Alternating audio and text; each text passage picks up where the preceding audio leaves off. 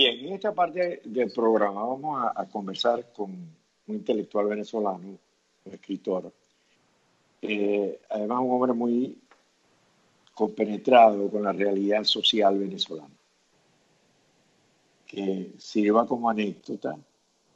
Nos encontramos en un café, que suelo ir mucho, y venía Leonardo y me dice, ¿qué sabe de Venezuela? Le digo, bueno, ¿sabe lo de César Miguel? Sí, vale, creo que. Sabe que yo estaba a punto de regresar. Creo que no lo voy a hacer porque estoy en esa bendita lista. Bueno, y se queda, y se queda y realiza toda una serie de actividades. Me refiero, estoy hablando de Leonardo Padrón, que ya lo deben estar ustedes viendo en televisión. Y por supuesto, como intelectual, como hombre que capta las cosas con una sensibilidad que no tenemos los humanos normales.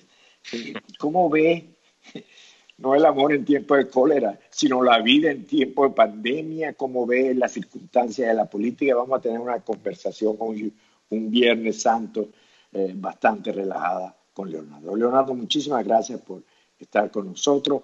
Danos tu primer análisis de lo que estás observando. ¿Cómo estás, Leopoldo? Un placer estar conectado contigo y con tu, con tu público, tu audiencia, que siempre es tan, tan abundante. Bueno, mira, eh, estamos estrenando como una etapa nueva en, el discurso esencial de la, de la humanidad, ¿no? Es, algo que obviamente todos ya sentimos, eh, la demoledora presencia de un antes y un después, ¿no? Eh, creo que el ser humano ahorita tiene que tener una dosis importante de coraje ante lo que está ocurriendo, yo apelo a la idea, a la noción de que el hombre es un animal de costumbre y por instinto de supervivencia no nos quedará otra opción que reposicionar nuestros hábitos mientras eh, recuperamos cierta dosis de normalidad. Pues, ¿no? Ahora, el ser humano eh, tiene un sentido gregario por, naturaleza, no, absoluto como el de las hormigas o las abejas, pero eh, no nos gusta ni la, ni la reunión eh, digamos, eh, mm, completa ni la soledad extrema. Entonces, ahorita yo creo que los principales antídotos que tenemos contra la pandemia, para mí son, número uno, la información, estar, estar muy, muy bien informados. Eh, la calidad de la información es, creo que puede salvar muchas vidas en este momento. La recodificación del contacto social a través de la tecnología, sería impensable saber cómo lidiaríamos con esto sin ayuda de la tecnología, que nos hace que, por ejemplo, tú y yo estemos haciendo este programa.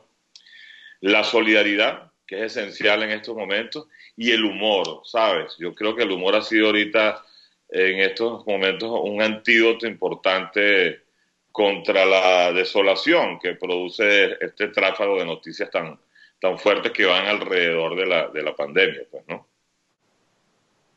Y ahí, junto con el COVID-19, hay, hay otros virus acechando, pues, ¿no? Que son eso, que son la desinformación, que son los líderes populistas, eh, que pueden matar muchas personas a través de las medidas que tomen. Eh, y te voy a nombrar tres. Uno es, eh, por supuesto, Nicolás Maduro, que sabemos que está escamoteando la información precisa sobre lo que está ocurriendo en Venezuela. Otro es, por ejemplo, López Obrador en México, que hemos visto la liviandad extrema con la que ha manejado el asunto, y el mismo Donald Trump, que, que bueno, que, ha hecho que ahorita Estados Unidos sea líder en, en, número de contagiados en el mundo. Entonces, tenemos que, wow, estar muy atentos ante estos síntomas de, desproporcionados de, de optimismos. Eh, un poco irresponsables del liderazgo populista de ciertas naciones, ¿no?